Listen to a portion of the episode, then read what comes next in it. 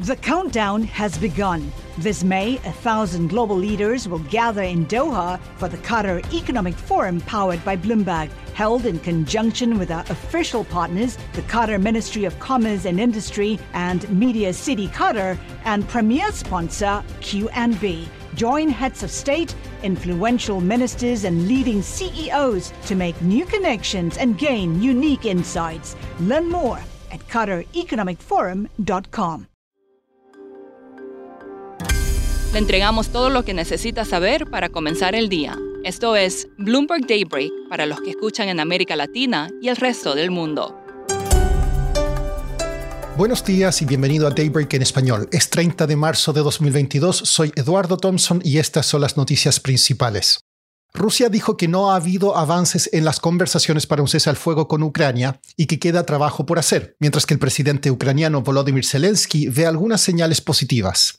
Ucrania dijo que los combates continuaron al norte y al oeste de Kiev, incluso después de que Rusia declarara que retiraría algunas fuerzas. El Reino Unido dijo que algunas unidades rusas que sufrieron grandes pérdidas están regresando a Bielorrusia para reagruparse. La ONU dijo que el número de refugiados ha llegado a más de 4 millones de personas. Siguiendo con la guerra, Polonia dijo que planea hacer todo lo posible por detener las importaciones de petróleo ruso este año y Alemania activó un plan de emergencia para conseguir suministros de gas natural. Sergei Lavrov, el ministro de Relaciones Exteriores ruso, está en China para las primeras discusiones presenciales de alto nivel entre los aliados diplomáticos desde la invasión de Putin.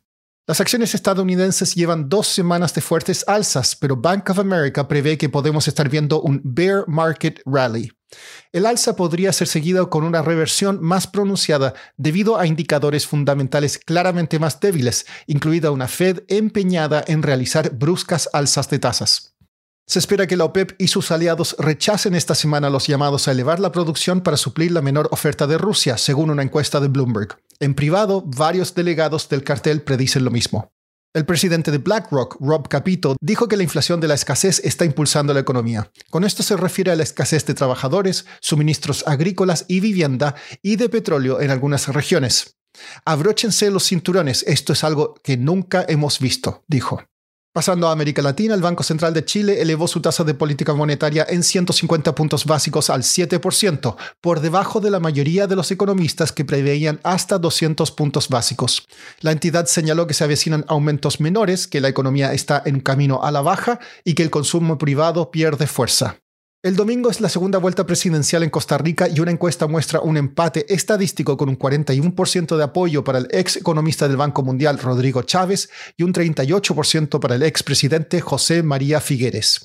Argentina acordó con el sector panadero una banda de precios de referencia de 90 días para el pan, una medida que busca controlar la inflación. El desempleo en México en febrero fue del 3,74%, por encima del consenso. Hoy también se informará el desempleo en Chile y se espera un aumento al 7,4%. El presidente del Perú, Pedro Castillo, logró sortear esta semana una segunda moción de vacancia impulsada por el Congreso. Sin embargo, los problemas políticos no se acaban para el mandatario. María Cervantes, periodista de Bloomberg News en Lima, nos explica más.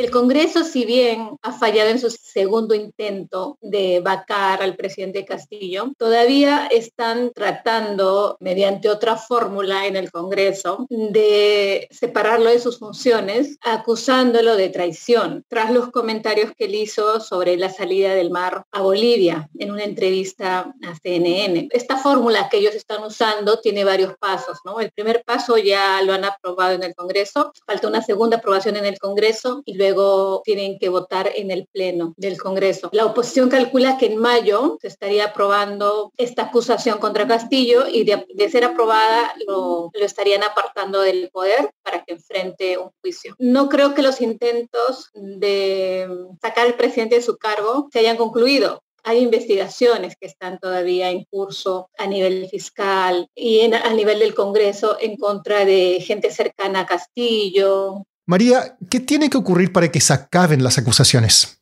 La oposición, ligada sobre todo a los grupos de derechos más radicales, al fujimorismo, no ha dejado gobernar a Kuczynski, no dejó gobernar a, Vizcarra y no está dejando gobernar a Castillo.